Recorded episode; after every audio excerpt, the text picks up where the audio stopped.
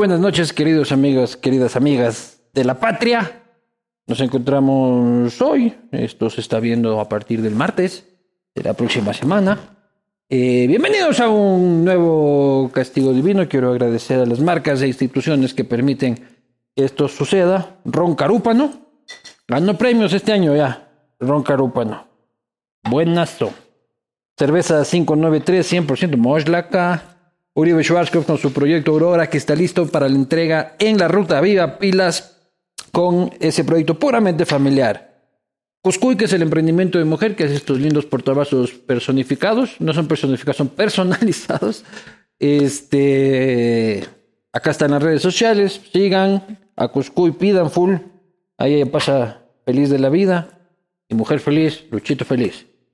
Agradecer también a Cooperativa, Cooperativa Andalucía, más de 51 años en el mercado, una de las instituciones más solventes del sistema financiero y cooperativo ecuatoriano. Sin más, para mí es un placer eh, anunciar la entrevista de esta tarde noche, eh, polémico, por la convicción de sus ideas, este, firme, eso sí, en la convicción de sus ideas y vamos a tener una charla con el economista Pablo Dávalos. Firme en la convicción de las ideas es una forma elegante de decir terco. Muchísimas gracias. ¿Cómo está economista? Muy bien, con frío, el frío de Quito, pero bien, gracias. Pero con mi roncito pasa el frío. pues. Dice muy temprano, estamos grabando a las 3 de la tarde, dice muy temprano para tomar ron. Ahí se sirve cuando quiera. Gracias. ¿Cómo le ha ido? Eh, hasta ahora absolutamente bien, gracias. ¿Sí? Oiga, ¿qué le- la gente dice que usted se ha vuelto correísta. ¿Qué dice? Eh, que están equivocados. ¿Pero Creo por qué? que eh, la sociedad necesita salir de esa bipolaridad, por así decirlo, entre correísmo y anticorreísmo. Creo que hay algo más allá de eso. Hay organizaciones sociales, hay intelectuales, hay pronunciamientos, eh, hay un montón de formas que asume la política que no tienen absolutamente nada que ver ni con el correísmo ni con el anticorreísmo. Asumir una posición sensata, asumir una posición coherente, no tiene que ver con que seas correísta o seas Así anticorreísta. coincida con ¿no? quien coincida mientras sea sensata, dice. Es que el mundo no es blanco y negro, amigo. El mundo tiene paletas de grises. No, el mundo duda. es mucho más complejo. Entonces, reducirlo todo al correísmo o anticorreísmo es excluir la complejidad del mundo. Es tratar de ver el mundo en términos de amigos y enemigos. Claro, Porque pero si tú eres la- anticorreísta, eres mi enemigo. Si eres correísta, eres mi enemigo. Eso no es es la así. visión general. Pero a usted, economista, ¿Correa le cae como el huevo o no le cae como el huevo? Así, así de fácil. No es que hay un mundo de, un- un- una gama de huevos al que uno le puede caer.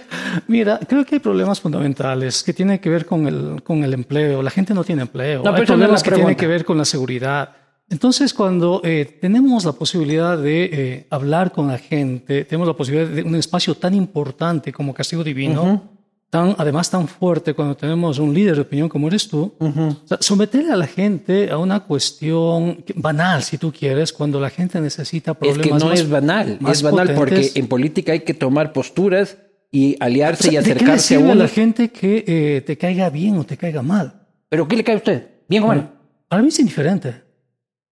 Pero Es yo me acuerdo durante indiferente. 10 años de economista Dávalos, usted era un opositor potente, de calle, este, duro, y ahora se niega a darme su opinión sobre Correa. A ver, no me he negado a darte mi opinión. ¿Cuál es su opinión de Correa? Te estoy diciendo. Hay, eh, creo que es un bolero que dice, ódiame por piedad, yo te lo pido. Odio prefiero que indiferencia. Entonces, no lo odio, me es indiferente. Le da igual. Me da igual. Usted, Porque- usted lo conoce bien. Usted porque fue lo que hay que-. Sí, lo que hay que calificar son las ideas. Ya. de una persona. Cuando tú calificas a una idea y confundes la persona con la idea, eso se llama ad hominem. Ya. O sea, tú le castigas a la persona aduciendo que la persona y la idea son lo mismo. Claro que Entonces es ad hominem. no. Sí. Entonces, como persona, me parece indiferente. ¿Y sus ideas? Esas son las que hay que discutir. ¿Esas qué tal Y esas, son- y esas ideas a mí me parecen problemáticas. Ah, ya. Me parece problemática, por ejemplo, la cuestión de, de su conservadurismo.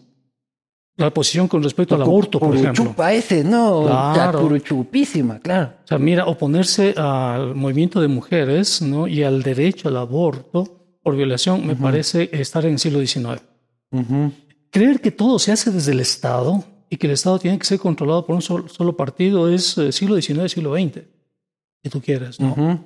Eh, el autoritarismo me parecen también rasgos que no, yo no los comparto. Entonces, ese tipo de ideas no los comparto. El extractivismo, decir que estamos sentados sobre una mina de oro y destruir somos un mendigo ríos, sentado claro, en un, un y destruir de ríos, destruir biodiversidad, etcétera, eh, sacar a la gente de sus territorios ancestrales, desalojarlos, eso no estoy de acuerdo. Con el asilo, usted también le es indiferente el tema del asilo. Me es indiferente, querido amigo.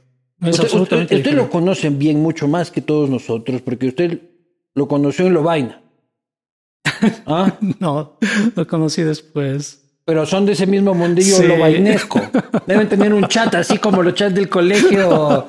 De, de lo- usted llegó después de él, a Lovaina. Sí, Y lo recordaban a él en Lovaina. claro. Para bien o para mal. Lovaina es una de las universidades más potentes del mundo. Es, es una ciudad universitaria. Estado ahí. Eh, está a, una media hora de, de Bruselas y hay eh, estudiantes literalmente de todo el mundo. Entonces, ahí va- hay varios programas de economía. Yo escogí uno de los programas más difíciles, el core, que es economía y matemáticas. Eh, y no tienes tiempo para nada que no sea para estudiar. Pucha, estudiando matemáticas. es- Sí, la economía ahora es muy matemática, es muy Claro. matemática. Entonces, no tienes tiempo absolutamente para nada que no sea dedicarte a, a estudiar y ¿Y demás. cómo porque- llega a conocerlo usted para volverse su viceministro? Eh, cuando eh, el Ecuador se dolariza, estábamos preocupados porque eh, no hubo una armonización para la dolarización. Te pongo un ejemplo. Una tarjeta de crédito antes de la dolarización te cobraba el 8% por la intermediación, más los costos de la tasa de interés de consumo.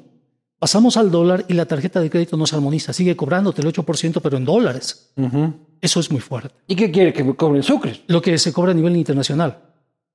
O sea, se llama armonización de tasas de interés. ¿Cuánto se cobra a nivel internacional? 0,1%, 0,2%, una cosa así. Es que tú no puedes cobrar por cada transacción dos veces. La Claro. transacción del costo de la tasa de interés y al mismo tiempo la transacción al local el 8%. como- Bueno, todavía una tendencia Bueno, de- entonces- de, de- de preocupación sobre el modelo. Exactamente. Uno, y eh, cómo ese modelo iba a significar la redistribución de la renta, del ingreso y demás.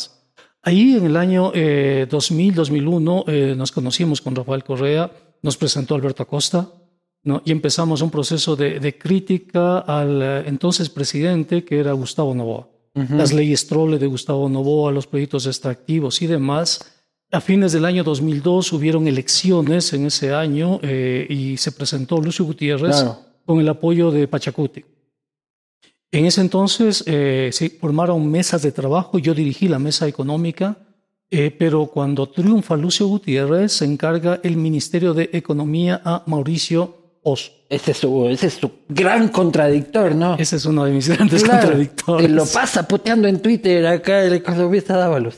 Sí, eh, y ahí eh, con, algunos, eh, con algunas personas, eh, y ahí también estuvo eh, Alberto Acosta, estuvo Rafael Correa, consideramos que no era prudente que Pachacute continúe en el gobierno de eh, Lucio Gutiérrez. Claro, y ahí sale Nina Pacari del gobierno, también el. MPD tenía el Ministerio de Ambiente con el señor Ish. Eh, Eh, sí, es- tenía, Doris Solís tenía el Ministerio de Turismo, Ah. Augusto Barrera era secretario de procesos de privatización. Hasta el Virgilio estaba ahí Virgilio también. estaba subsecretario de gobierno con Mario Canesa, que estaba de Este, todo esa, ministro de, esa de de gobierno. Había de todo ahí, Fanesca era lo de Lucio, Claro. Miguel Yuco fue al fideicomiso pues. de De Melec, de- claro. Luis Macas estuvo de ministro de Agricultura. Eh, claro, Nina Pacari fue canciller de la República sí. en, esa, en esa Y coyuntura. usted se razón. conoce y luego él invita cuando es ministro a formar parte de su equipo de trabajo. Efectivamente, porque eh, en el año ¿Y ¿Cuáles 2003... eran los que odiaban la dolarización? Dice, pucha, aquí mi pana daba los No, pero en el año... de mi grupo, te este hay que llevarlo al ministerio. En el año 2003, eh, un buen amigo mío, muy buen amigo mío, Mauricio Yepes, es nombrado ministro de Finanzas, ministro de Economía. Claro. Y Mauricio me llama a la casa y me dice, mira, te acabo de nombrar subsecretario de Falleció Inversión Mauricio. Pública. Mauricio Yepes. Falleció. falleció. un accidente de En un moto. accidente de motocicleta, un Sí. gran, gran amigo, ¿no? Sí. Y claro, yo le dije a Mauricio Yepes que no podía aceptar ese ministerio. Entonces me dice, ven, te espero acá. El ministerio justamente muy cerca de estas instalaciones. Fui a visitar a Mauricio Yepes, me dijo, toma, aquí está tu nombramiento de subsecretario de Inversión Pública. Entonces no acepté. En ese entonces estaba aquí incluso Evo Morales, que me llamó al teléfono y dice, compañero Pablo, usted no puede aceptar eso. Digo, no, no voy a A aceptar. Evo le llama usted. Porque Evo formaba parte de mi grupo de trabajo de Claxo y yo formé eh, un grupo de trabajo en el Consejo Latinoamericano de Ciencias Sociales sobre pueblos indígenas, Estado y Democracia.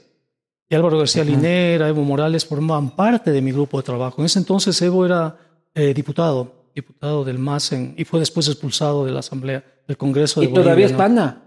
No, no. Yo no sé cómo mandarle ahorita un WhatsAppito, así, un selfie. bueno, te cuento la historia, te cuento la historia. Ya, no- ya la relación con Evo Eh, está distanciada. Sí, y ahí recuerdo que no pude aceptar y todos me dijeron que no acepté. La única persona que me dijo que sí acepté fue Rafael Correa. Entonces me dijo, mira hermano, acepta porque necesitamos conocer eso por adentro cuando nos toque llegar.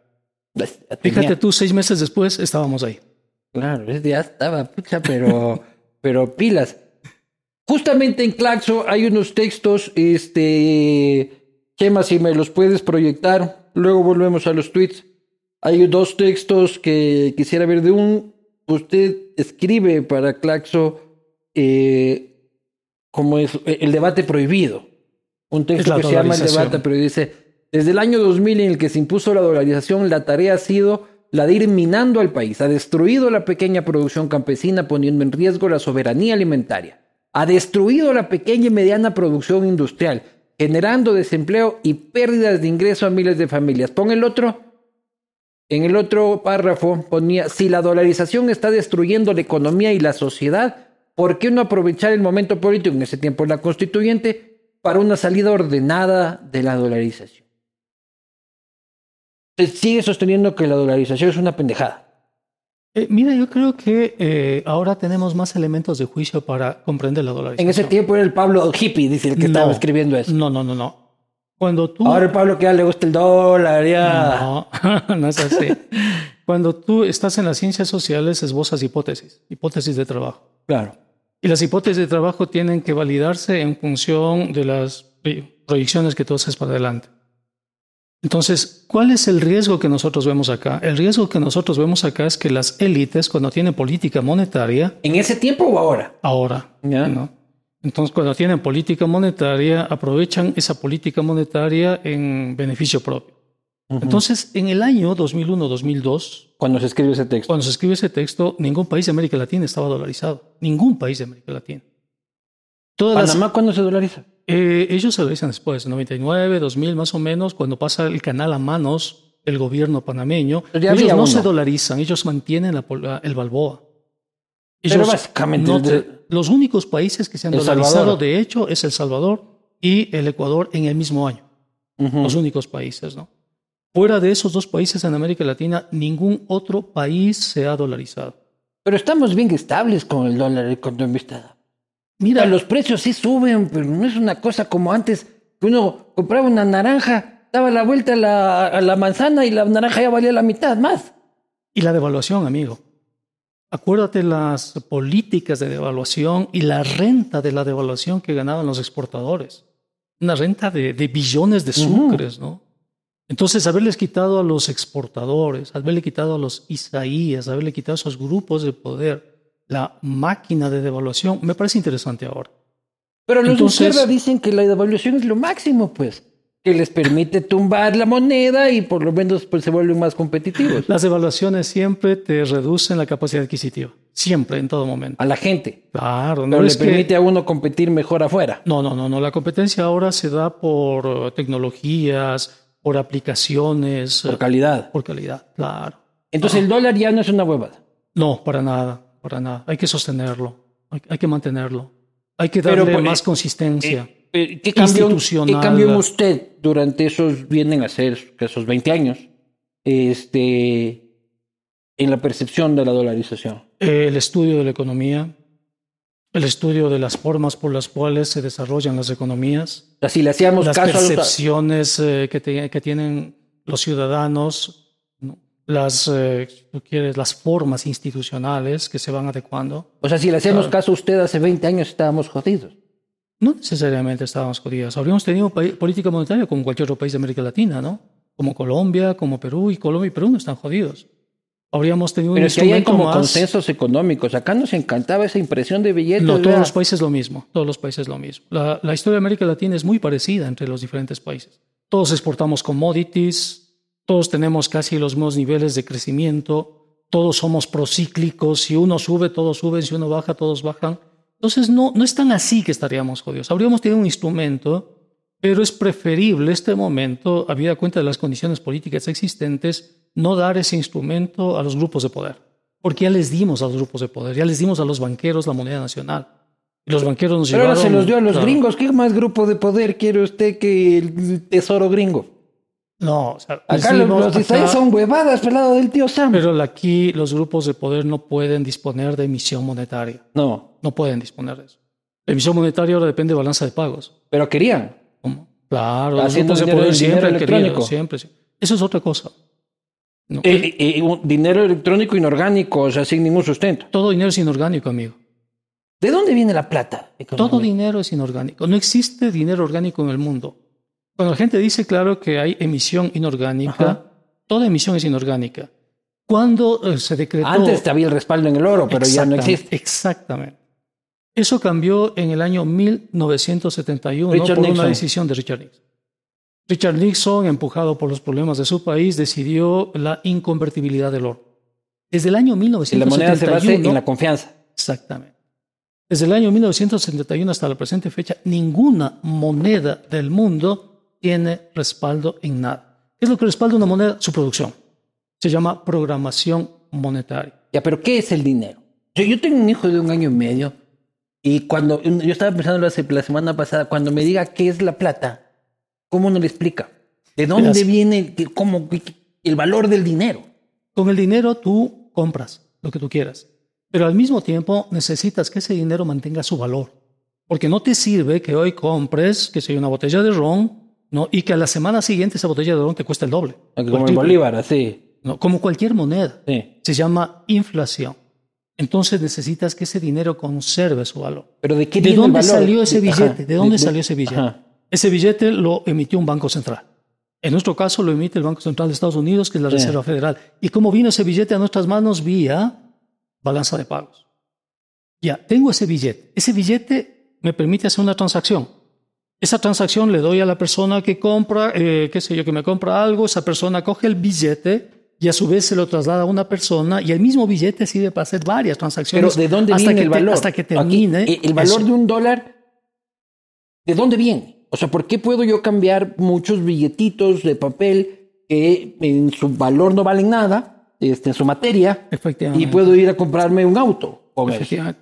Y aquí acabas de señalar una cosa muy potente y es que el dinero tiene un valor en la confianza. Y la confianza no se ve. La confianza no es una cosa. La confianza no es un objeto. No. La confianza es una cuestión simbólica. ¿En quién confías? En el gobierno de Estados Unidos. ¿Por ¿Usted qué confía en el confías? gobierno de no, Estados por- Unidos? no, te estoy diciendo la persona del dólar. Pero usted Tú, confía. no, tú me estás preguntando. Una- le estamos sacando derechoso, No. derechoso, derechoso. ¿Cómo ¿Cómo voy a confiar en el tío Sam, dice? Y. Tú tú me dices de dónde sale el valor del dinero y te digo de la confianza. Claro. Ya. Entonces, ¿la confianza de qué? Si tenemos dólares, la confianza en el gobierno norteamericano. Es una confianza ciega, no sabes por qué. Claro. Pero eso te permite tener confianza en el dólar.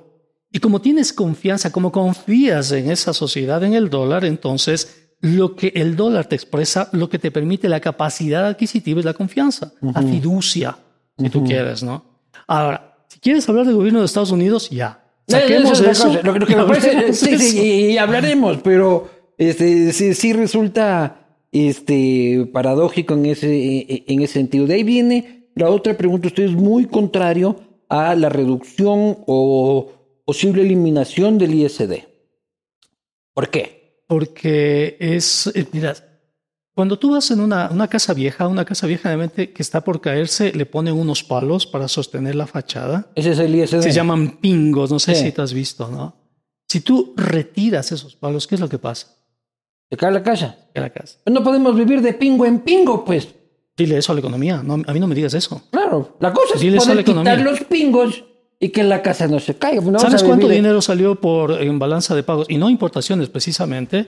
Salieron 20 mil millones de dólares.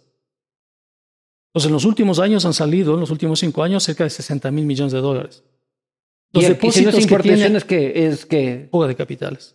saca tu plata por este Sacaste país se va a la mierda. sacar. Exactamente. ¿Te ha sacado su plata? ¿De dónde? Digo, No, ¿no? amigo, no, yo confío en mi país. Usted confía en el Entonces, dólar, es lo que. En, el dólar del país. hermano, yo confío en mi país. En Guillermo Lazo. gente. Si ya confiaste en Guillermo Lazo, confía en, en el tío Sam. Yo confío en Guillermo Lazo como tú confías en el Partido Comunista, hermano. Claro. Claro, es más o menos parecido, ¿no? Pero usted lo ¿Cómo conoce confías? a él, ¿A quién? a Guillermo Lazo. ¿En televisión?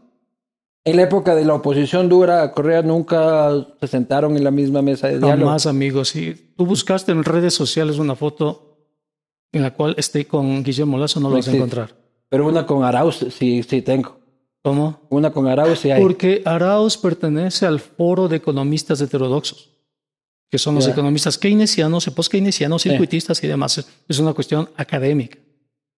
Ah, usted fue por, Entonces- por, por, por un tema académico No, a es- es un reunirse con un académico. candidato en segunda vuelta. Claro, es un académico, es un académico, o sea, que forma parte del grupo y que tiene ideas potentes para la economía. O sea, es lo menos que puedo decirles, hermano, que te vaya bien.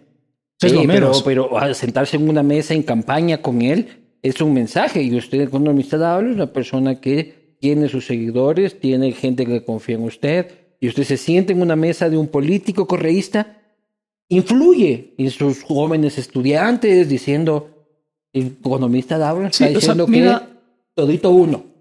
Sí, y si pudiésemos retroceder en el tiempo, creo que Ya no fuera. al país le habría ido mucho mejor con Arauz que con Lazo. No me joda. Totalmente. ¿En serio dice? Por supuesto. Sí, Porque es el marco teórico es diferente, pues. Son políticas keynesianas, son políticas de demanda agregada, son políticas de reactivación. Y de, Claro. y de llevadera, pues también, pues. ¿Y vos crees que no se llevan los de actuales? Sí, sí, sí, pero los otros son comprobados. Y los otros falta comprobarlos nomás. Claro, pero por lo menos del el beneficio de la duda. Pero en todo caso, la complejidad y la conflictividad que vive el país habría sido mucho menor. O sea, usted votó por Arauz. En la segunda vuelta, sí. En la primera voté por Yacu Pérez. Claro. así. Primera voté por Yacu. Voté todo por Chacuti. Pero usted creía que Arauz iba a gobernar. Ese o iba a ser aquí nomás el cargacables, pasapapeles de Correa. Mira, eh, para mí la, si tú quieres, el criterio fundamental tenía que ver con la macroeconomía, es decir, el empleo. Es decir, si la gente iba a tener empleo o no iba a tener empleo con Arauz. Y estoy seguro que las políticas de reactivación de Arauz le habrían conducido a que la gente tenga empleo. Iba a fumar 10 mil millones de dólares en una semana, dijo. Mira, lo importante es el empleo. Sí, Claro. eso es lo importante. Pero el- problema es esto, El que dinero, no- el no dinero sirve, sirve para algo, amigo. Si tú tienes uno- un, un familiar tuyo en, en un hospital con una enfermedad grave, tú no escatimas dinero para salvarle la vida. ¿O sí? No, no, ahí el Estado tiene que ayudar y salvar Sí. la vida. Pero decir, ten Luca, parréate esta Luca, vota por mí. No, no, no, no, no, no es barréate esta luca. O sea, es pensar en la gente. La gente necesita empleo. No hay empleo. Pero no le O sea, ardió a no usted hay. votar por el correísmo. No, no, no, no. Después porque, de 10 años de, de, de, de pelea. Porque tal piensas Sí, en la gente. Pedro Granja, también se va del otro Piensas lado. en la gente, amigo. Piensas en la gente. Dices que no es justo que la gente viva mal. O sea, somos un país rico, somos un país que produce, somos Pero un vivíamos país... bien con No, Correa. hermano, todo todos, todos los indicadores económicos, no los sociales y políticos, pero todos los indicadores económicos son positivos. En el correísmo. El- ¿Sabes cuánto pasó el PIB del año 2007 al año 2014? De ¿Cuánto? 47 mil A a 100 mil. 107 mil millones. Nunca antes en la historia del país había pasado Y- eso. y- y- ¿Sabes en cuánto se redujo la ese, pobreza? incremento, ese incremento, ¿cuánto tiene que ver el PIB petrolero en ese incremento? ¿Sabes cuánto representa el petróleo? Te digo, ¿sabes cuánto representa el petróleo? No, el petróleo respecto al PIB nacional, el 5%. En ese incremento también. Cinco- ¿Por qué? Porque ya no somos una economía petrolera. Pero digo, dejamos en, de ser. en- en el crecimiento de ese año. Sí, amigo, en el crecimiento de ese año. Porque son políticas de demanda agregada, son políticas que se sustentan en los efectos multiplicadores. ¿Y por de qué la yo no lo vi al. Pablo Dávalos de ese tiempo diciendo Por el extractivismo, por el, correctas políticas económicas? Nunca lo escuché a decir eso. Decir, decir durante el correísmo que usted aplaudía las políticas económicas del correísmo. Yo critiqué, critiqué duramente las políticas extractivistas del gobierno. Pero no lo escuché criticar la economía. No, está ahí. Yo critiqué, critiqué las políticas. Yo fui parte de la comisión auditora de la deuda que hizo Pablo Celi de la Contraloría. Yo critiqué, pero no me, o sea, no me ensegué, Scott, lo que tú decías hace un momento. Si hay datos, los datos hablan por sí solos. Y no tiene nada que ver que sea correísta o no correísta. Digamos, imagínate tú que Lazo termina su gobierno en cuatro años y reduce la pobreza, digamos que él encontró 30%, reduce la pobreza al 10%. Digamos que con Lazo los ingresos promedios, el PIB per cápita del país pasa de 6.500 a 7.800. Después de cuatro años te voy a decir, Luis Eduardo, mis felicitaciones a Lazo, la política económica de Lazo, y ojo que soy absolutamente contradictor. Yo creo que lo está haciendo mal, igual. Entonces, si él hace bien las cosas, entonces, ¿qué le voy a criticar? Le voy a criticar un montón de cosas, pero los datos económicos me van a decir, Lazo hizo bien. Pero si Lazo hizo mal, tengo que criticarlo. Entonces, no confundas las cosas. No, me sorprende que me diga que Correa No, hizo no bien. confundas las cosas porque, digamos, este, que estás en una empresa, tienes un gerente, un gerente que te produce ventas impresionantes. Puede ser que estés a favor o en contra, te caiga bien o te caiga mal, pero ese gerente es eficiente. Claro Sí, que sí, el gerente hizo un montón de cosas que, no, que incluso puede estar reñidas con sin la ley. dejar la alarma para que entren los panas y se lleven. Eso es otro. se lleven Exactamente. todo. Sí, eso, ese es otro debate. Entonces, diferenciemos los debates, si tú quieres, las líneas. Entonces, si vamos a hablar en términos de mm, indicadores macroeconómicos, están ahí. El si vamos crecimiento, a lo otro, el crecimiento de la economía economista durante ese tiempo, ¿cuánto es, si es que se puede diferenciar, economía impulsada por el Estado y cuánto es el crecimiento impulsado por el sector privado como tal? Eh, en economía eh, ex- existe lo que se llama el multiplicador fiscal. Si tú arrojas un dólar en economía, ¿cuánto se expande la economía? Sí. El concepto de eh, multiplicador fiscal lo calculó el Fondo Monetario Internacional. Oliver Blanchard, que es uno de los economistas que lo calculó. Es como cuando estás en un estanque, tú tiras una piedra al estanque e inmediatamente en el estanque se generan ondas concéntricas. Ese se llama efecto multiplicador. Sí, no entiendo perfectamente Entonces, de que cuando- el Estado pone un dólar y tiene que haber un, un, un proveedor del servicio que a su vez genera trabajo y tal y cual. En todas las economías del mundo, en todas las economías del mundo, eso está cuantificado. Después de la pandemia, lo primero que hicieron los Estados Unidos y los Estados europeos y otros plata países, tirar plata la- al estanque de la economía, para que esas ondas concéntricas expandan las economías. Eso es cuando Eso tienes es. plata. Incluso si no tienes. Cuando no tienes plata es el, privado el que tiene que producir, pues. No puede estar lanzando plata al estanque, tirando piedritas todo el tiempo. Mira, Hay el- que tirar piedritas cuando se necesita. Ya. Cuando tú, por ejemplo, contratas una obra pública, ¿quién construye la obra pública? ¿El Estado? No, sí y no. No. Construye Hidalgo Hidalgo, construye eh, una. El concesionario empresa. Exactamente. Exact- Ellos son los que construyen. Ellos son los que contratan. Todo lo que es, todo lo que es inversión pública. Con su es- respectivo Ya, 10%, sí. pues no puede ser Ya, de otra manera. Claro. Pero. Eso eh, también moviliza la economía, pues. Claro, pues. El acuerdo sí. entre privados, pues. Ahí sí vas a ganar el premio Nobel, hermano, cuando Claro. demuestres cómo. Como la coima eh, moviliza la Sí, economía y escucha, y anótame eso para mi Sí, sí, próximo paper económico. Sí, eso es, es correcto, claro. Sí, sí, es correcto lo que tú dices. Entonces, mira, eh, eso lo hacen todos los gobiernos. La idea es cómo tener una visión técnica y cómo desprenderse después de esa visión técnica para asumir una visión política. Entonces, te digo, técnicamente, o sea, técnicamente hay algunos indicadores que son positivos. Políticamente, no. ¿Por qué? Porque una sociedad va más allá de la inversión pública, amigo. Una sociedad es la gente. Una sociedad son las libertades. ¿no? Una sociedad son los derechos. Sin duda. Entonces, ¿por qué la sociedad ecuatoriana quedó resentida con el correísmo? No por la inversión pública, no por la disminución de la pobreza, etcétera, porque consideró la sociedad ecuatoriana que ese gobierno afectaba sus derechos fundamentales, afectaba la libertad. Entonces, eh, si me pones a comparar, si tú quieres ya, los indicadores técnicos hablan bien, De Lucio también hablan bien. claro, Pero los indicadores más importantes, amigo, no hablan bien. ¿Cuáles son? La moral y la ética pública, el respeto al otro. ¿no? Si tú quieres eh, una política económica sustentada en los derechos, las libertades, amigo. El derecho a decir lo que quieras, obviamente dentro de la ética, ¿no? Entonces, un gobierno ¿Pero qué es la ética? ¿Cómo? Dentro de la ética, ¿qué es la ética? La ética, la ética moderna se sustenta. ¿Quién define lo que es ético decir y no es ético? Eh, es un proceso filosófico, lo definió Kant, un filósofo. Sí. Y se llama el imperativo categórico, te digo cuál es. Dice, procede de tal manera que de tus actos particulares se desprende una ley general. Eso es la ética. Sí, no, tiene que demostrarse la real malicia en tus actos. Eh, mira, si, eh, si tú mientes, imagínate un mundo donde todo el mundo miente. Es este. Entonces, tú procedes. en, el que vivimos. Pero yo no miento. Y yo sé que tú tampoco.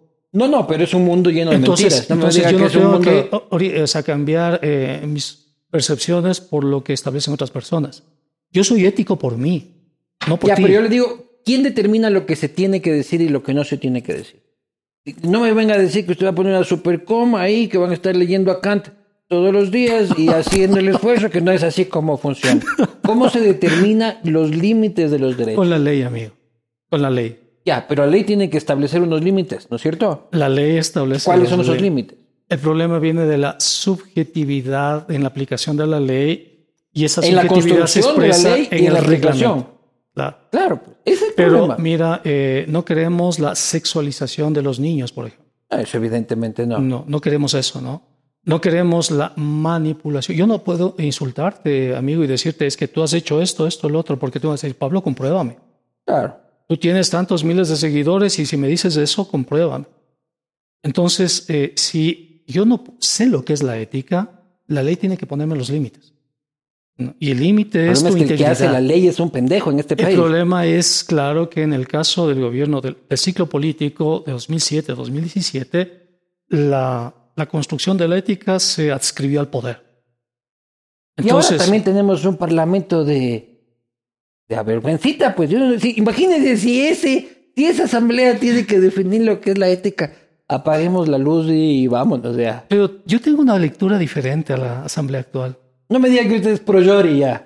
No, no, no, la asamblea dije no Yori. Tú claro. confundes las cosas. No, no, yo digo pues. A ver, la asamblea, el edificio. El edificio. Ponle ahí una foto del edificio. Ya. ¿no? Y sácale a la Yori de ahí. Ya. La institución. Sí.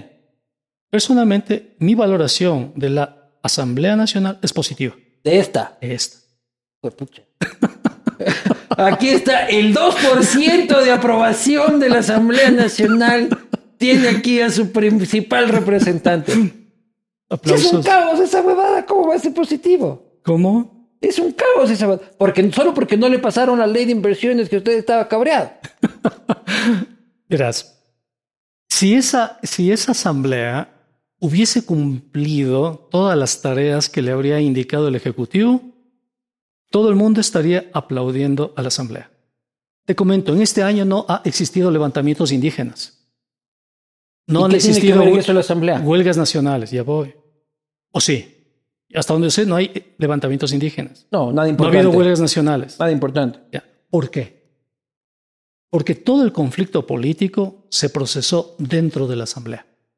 Para eso sirve la Asamblea. Ah, usted dice que mejor que se saquen la puta ya para que vivamos tranquilos nosotros acá. Entonces, la Asamblea procesa el conflicto político.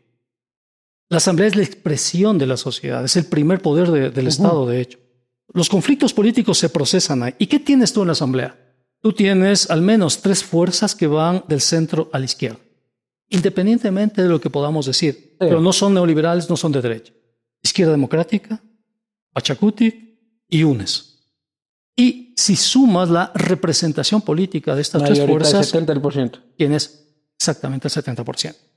Entonces ahí tienes un elemento que es, eh, creo yo, eh, único, al menos en los, desde el retorno a la democracia, y es una asamblea de izquierda con un gobierno de derecha. Uh -huh. Entonces, lo ideal habría sido una cohabitación. Que no hay ahorita. Exacto. Entonces, ¿qué hace el presidente Lazo? Sabiendo que tiene todos los votos en contra, se confronta a la asamblea. Entra en un choque directo contra la asamblea. Si tú te chocas contra alguien, vas a salir lastimado por definición. Y el gobierno de Lazo sale lastimado. sale lastimado y la Asamblea también sale lastimada. ¿Por qué se da esa confrontación? Porque esos partidos políticos no tienen por qué asumir una agenda que no es de ellos. O sea, es decir, mira, yo, que yo sepa, yo no, te, yo no te veo a ti, no te veo a ti defendiendo a Glass. Claro que no. Por supuesto. Pero si yo te digo, si no defiendes a Glass, eh, te saco la madre, ¿qué vas a hacer tú? No, no, no. Pero lo que pasa es que la agenda, en la agenda la determina una señora que no puede este, manejar ni su propia a ver, agenda. amigo, a ver, amigo, vamos a ver lo fundamental. Dejemos, Porque si es que es el debate. Dejémoslo si- contingente, amigo, dejémoslo contingente. Pero si es que, si es que Dejemos, es el debate eh, argumental sobre las cosas. Muy bien, esto es el tema que vamos a debatir. No funciona tal y cual, pues hemos ganado, Pero hemos perdido para la siguiente. Yori es interfaz del gobierno. Yori pero representa ¿qué al gobierno, claro. Yo- Yori es la interfaz directa que el gobierno tiene ahí. Es la posibilidad de bloquearle a la asamblea hecha desde el gobierno. No te pierdas ahí. Entonces tú tienes una asamblea que es una asamblea que es de izquierda, o sea, malo bien, los partidos, y esos partidos no tienen por qué asumir una agenda que no les pertenece, amigo. Es como tú, tú no tienes por qué asumir una agenda de comunicación que no te pertenece. No, no, yo estoy de acuerdo. Yo no le voy a ver a uno diciendo sí, la ley de inversiones, venga que sí, que sí, que sí. Entonces, no le veo a Izquierda Democrática, a Pachacuti y a UNES yéndose contra los maestros. Pero que aprueben Contra- algo. O Pero sea, que- pero que el estamos gobierno- inmovilizados. No, que el gobierno envíe leyes que ellos aprueben. Ah, ¿y por qué entonces el gobierno sí tiene que asumir una agenda que no le pertenece? Porque O sea, solo, la, minoría. solo la izquierda no puede asumir agendas que no le pertenecen. Porque el gobierno- La derecha sí debe. La- el gobierno está en minoría. Ah, hasta aquí es que quién la tiene más grande. Entonces es. Se no, llama pues no ser. regla de la mayoría No, pues. y es la democracia. El Se otro- llama democracia, amigo. Sí, sí. Pero el otro ganó las elecciones Se para llama- ser presidente de la República. Pero el otro pues. también, pues. Claro. Pues son dos poderes. El principal es la legislatura, no el ejecutivo. Es el primero, pero eh, eh, en nuestra constitución hiperpresidencialista. No tiene nada que ver. A pesar del hiperpresidencialismo, la legislatura es más importante que el ejecutivo. Porque Ese- la legislatura tiene poder de fiscalización. Ese debate y, y también y, y- también puede presentar este Entonces, ¿qué es lo que vemos? también tiene iniciativa iniciativa parlamentaria y también tiene capacidad de Entonces, fiscalización el amigo, amigo, amigo, gobierno. amigo. Pero mira, mira, eh, la idea, ¿qué es lo que yo te quiero proponer? Un análisis un poquito más complejo, un poquito que vaya más allá de lo inmediato, que vaya más allá de lo espontáneo. O sea, que trates de procesar y a través tuyo, las personas que nos escuchen, las líneas más finas. Para eso es el análisis, para eso Sí, es la academia. pero por eso mismo es lo que yo le estoy diciendo. Entonces, Usted dice que la izquierda no tiene por qué asumir este el temas que no son de su agenda. por supuesto. ¿No es cierto? Y, no- y si es que fueran minoría, también me diría lo mismo. Porque ya pasó. Porque no hay como imponer agendas. Porque ya la izquierda fue minoría y se impuso la agenda de la derecha. Eso ¿Cuándo ya fue pasó. eso? en el gobierno anterior. Lenín Moreno, pues. Sí, sí, sin duda. Ya, pero lo que usted me está diciendo es que yo no puedo creer de que las agendas pueden ser determinadas por quién, quién grita más y quién es el más bravo. Eso, ya. ¿Ya? Entonces hay un marco que hay que respetar. ¿Cuál El es ese país marco? votó por un presidente de derecha. El país votó por un presidente y de por un derecha. leg- legislativo de izquierda. Ya, votó por. Entonces también hay que dejarle a la derecha hacer algo. Ya. Pero ¿cuál es el marco? Digo, no. Ya. ¿Cuál es el marco donde está el presidente y la legislatura? Que no puede rebasar ninguno de los dos. ¿Cuál es? ¿Qué es lo que ninguno de los dos La puede? independencia del otro. No, señor. Se llama la Constitución. Ah, bueno, sí. No es a bueno. Esas son pa- no, Entonces, sí, ¿qué la tiene ley. que hacer el presidente? Y, no, y, en, la- y en la ley está la independencia, o sea, de que. ¿Qué tiene que hacer el presidente? El presidente tiene que leer la Constitución, tiene que gobernar con la Constitución. Fíjate, la primera ley que le devolvieron a Lazo, la ley de creación de oportunidades enviada en septiembre del año pasado, le devolvieron por ahí metido. Es decir, no tiene dentro de su staff personas que le aconsejen al presidente con Ah, respecto a la Constitución. No tiene en su staff personas que le aconsejen nada, el hombre, ya. Pero Bueno. nada bueno, por decir. La ley de atracción de inversiones, ¿por qué no pasó? Por conflictos con la Constitución, amigo. No, y además por el, el conflicto de intereses del tema de los beneficios de la banca, ¿no? Eh, Exacto. Entonces, un gobierno, además que viene de la banca, que acaba de pasar con las justas lo de Pandora Papers, tiene que ser más prudente y más inteligente. Tiene que ser, creo yo, más sensible. Tiene que tratar Manda de. pedaciadito, dice. Manda No, lo de no, las, no, no. Lo de, lo de la, por acá, lo de las zonas Mira francas. lo que tenía que Y hacer. por otro lado, metes el de la cartera vencida no, en bolsa de valores. Lo que tenía que hacer es hablar con el Fondo Monetario Internacional y decirle al Fondo Monetario, queridos amigos, yo no puedo cumplir con el programa de consolidación fiscal. No puedo. Tal vez en un siguiente año y demás. Déjeme gastar este año. Entonces el Fondo Monetario le habría dicho, bueno, lo siento, retomamos el programa en dos años. Ya, retomamos. Y eso le liberaba y le daba un margen de acción para inversión pública, para gasto corriente, y sobre eso empezaba estrategias de legislación. Pero si tiene que Con- aprobar con- leyes. Con tirar, con tirar este, piedritas al estanque. Si, si no, si tiene eh, que articular leyes para darle satisfacción al Fondo Monetario, entonces tienes dos agendas ahí que se te cruzan y que no puedes manejar. La agenda del Fondo Monetario y tu agenda particular, tu proyecto político. Y cuando mezclas las dos con un- una asamblea donde no tienes ninguna posibilidad de aprobar, tienes lo que está pasando, ¿no? Se bloquea. Pero afortunadamente ese bloqueo ha hecho que el movimiento social esté a la expectativa.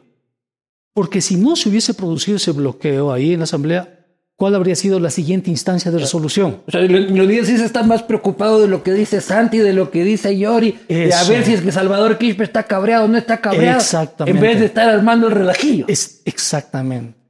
O sea, más o menos. Tiene o sea, razón. es una caricatura, Ya- pero es, pero es correcto lo Ajá. que tú dices. Tiene razón. Entonces, claro, este momento hemos tenido asociar. Porque todo el conflicto está ahí en la Asamblea. Todo el conflicto. Sáquese la madre ustedes Sáquense allá la madre. Y dejen en paz a la gente. Sí, apaguen la luz, eh, láncense cine- ceniceros y demás, pero aprendan a hacer política, aprendan a hacer democracia, aprendamos a eso. Hasta que el pueblo se cabree, pues. ¿Y? Y les Ya vayan se- a apagar la luz en de- desde octubre, afuera. No, no, pero eso es una agenda de las organizaciones. Digo, la gente ya una cosa este, inorgánica. ¿Me explico? La gente está cabreada. La gente puede molestarse todo lo que quieras, pero más que... eh, Pachacuti que está con su prestigio pucha, maluco, maluco. pero en las próximas elecciones, ¿por quién crees que va a votar la gente? No sé si por Pachacuti. La gente va a votar... No, la gente va a votar por Pachacuti, va a votar por Izquierda Democrática, va a votar por UNES, va a votar por Creo, porque esa es la forma de la expresión política, amigo. O sea, así, así es la democracia. Sí, sí, pero va a votar más por unos que por otros. En Cotopaxi, ¿quién crees que va a ganar las elecciones?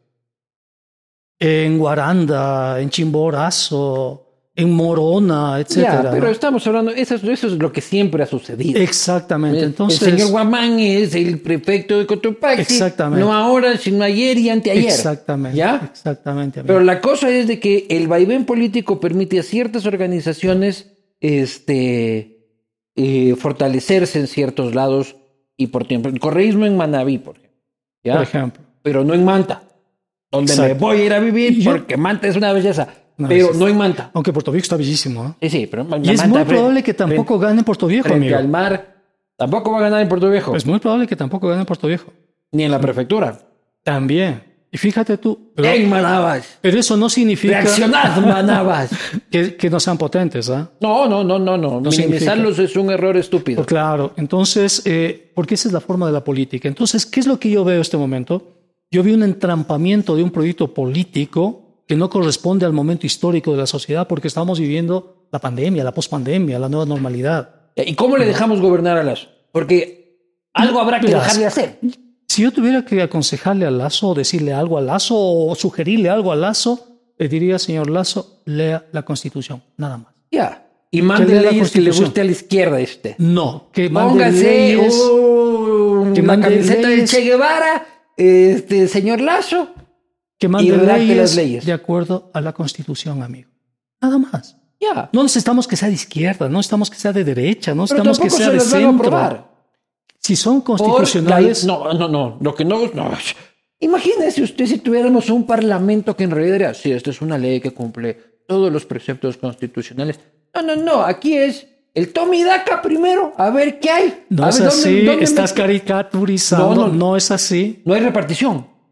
no lo sé, pero Ah, no es ¿cómo así. que no hay repartición? En el gobierno de Lenin era Si hubiese- la dinámica pero si, principal del si parlamento. funcionaría lo que tú dices, Lazo no habría tenido ningún problema en aprobar sus leyes.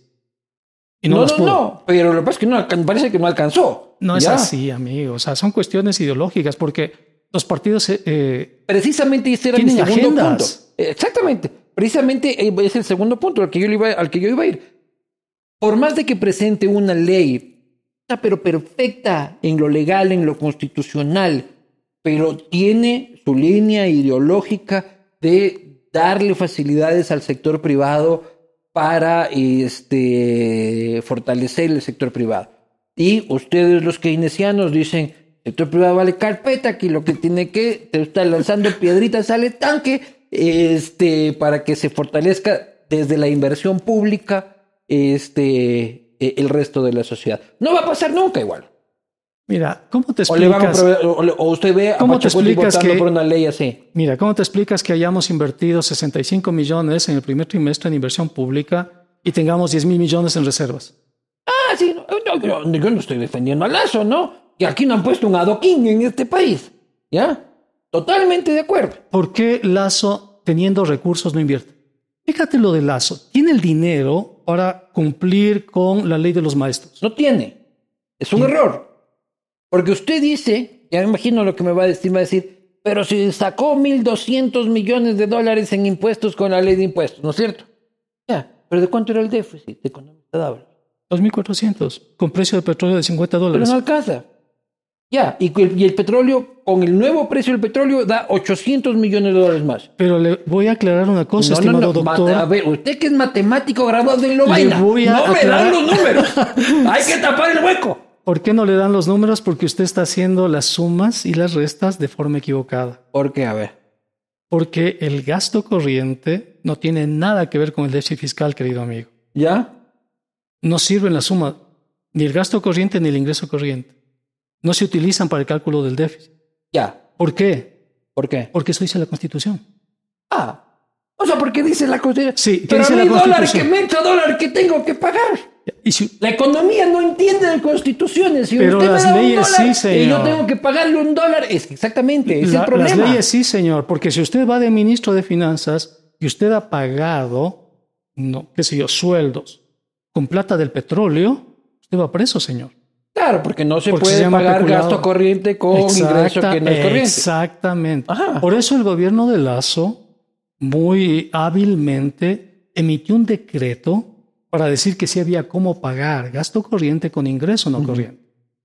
Entonces, el déficit fiscal tiene que ver con los ingresos petroleros y con el plan anual de inversiones. ¿no? y el pago de la deuda, no con el gasto corriente. Bueno, pero ¿cuánto, nos, cu- ¿cuánto dinero necesitamos a fin de este año para cubrir lo que nos cuesta mantener el kiosco abierto?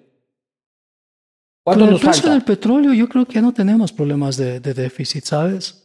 Eh, y no solo el eso. petróleo nos va a dar 2.000. ¿Cuánto dijeron que era el déficit? 2.300. Sí, estuve calculando en 3.200, lo bajaron a 2.400 y todavía estaban recalculando con precio de petróleo de 50 dólares. ¿ah? Sí. Ajá. Entonces, ese no es el Pero problema. es el primero que yo escucho ese Porque dato verás, de que- de que con el petróleo cubrimos el déficit. Pucha, si no estuviéramos, Pero hermano, eso- eso como, dice la ley, como amigo. reggaetonero Batracio. Eso dice la ley, no lo digo yo. No, es que no es la ley la que tiene que decir eso dice el Código Orgánico de Planificación y Finanzas No, la ley tiene Públicas. que... Eso dice la economía. Eso dice la, eh, la Constitución. Es que no es la ley.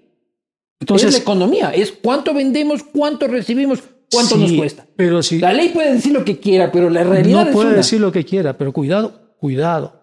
Porque hay una cosa, porque resulta que si tú pagas salarios de un rubro que no corresponde, eso es peculado. ¿De dónde y saco vamos la a plata? decir ¿De dónde saco entonces la plata? Es otra cosa. corrupción.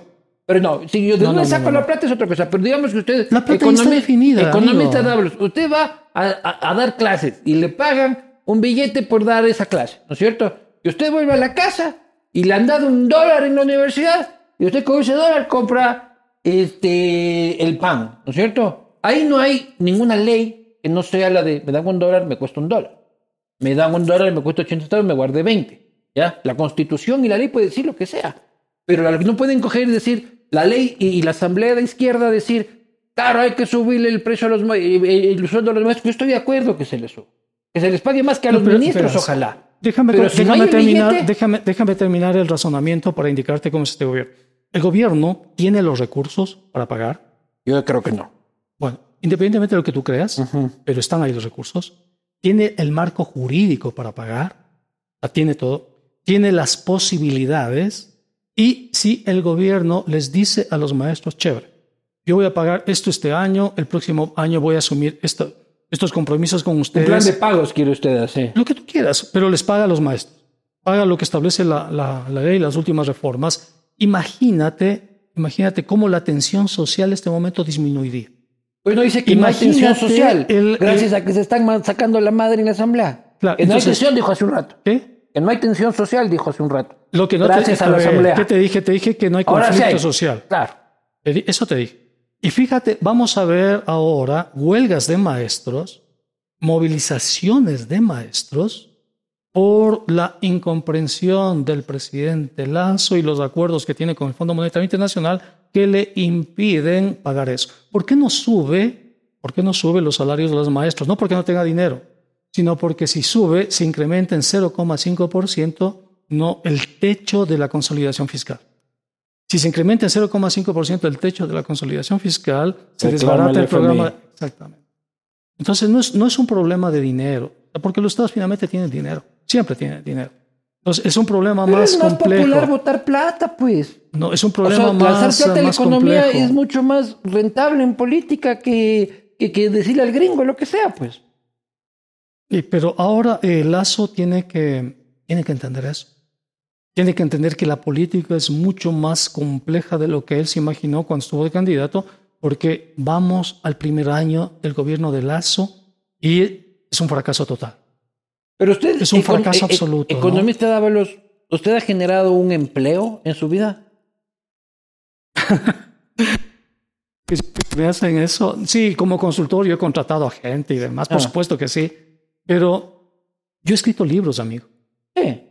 Entonces, ¿qué pensar de una sociedad donde dice, pero usted no ha generado empleo? Por supuesto que he generado empleo. Sí, no, yo lo estoy preguntando porque que quiero saber si es que conoce Yo- la realidad del Por empresario. supuesto, porque yo como No digo que generarlo, yo digo que no, no, yo digo que no generarlo no esté bien, ¿ya? Porque hay otro, y yo si me voy a fumar un porro de marihuana subido en la mitad del monte, está bien también. Mira, amigo, sí, yo como consultor he tenido contratos grandes y he contratado expertos, he contratado co- eh, otros consultores, encuestadores. y- o sea, yo, yo ¿Y cómo los empleo. contrata, por ejemplo? Yo he generado, o sea, si tú ¿Cómo los quieres. contrata, por ejemplo, un consultor? Este, usted a con otros contra- con- consultores. entonces le digo al abogado que haga un contrato Indefinido. No, o sea, tiene que ser las consultorías, son consultorías, amigo. Claro. Son consultorías. Mientras dure la consultoría. Exactamente. Entonces usted está de acuerdo con contratos que no sean indefinidos. Si según yo- el no, proyecto. No. Si yo tengo la O solo consultora. los consultores tienen derecho a eso. No, si la consultora es de largo plazo, entonces el personal que trabaja necesita trabajar y ser contratado de acuerdo a la ley. Claro. Punto. Pero y los usted está, usted está de acuerdo con que si los proyectos no son de largo plazo, los contratos deberían ser de corto plazo. Eso ya existe.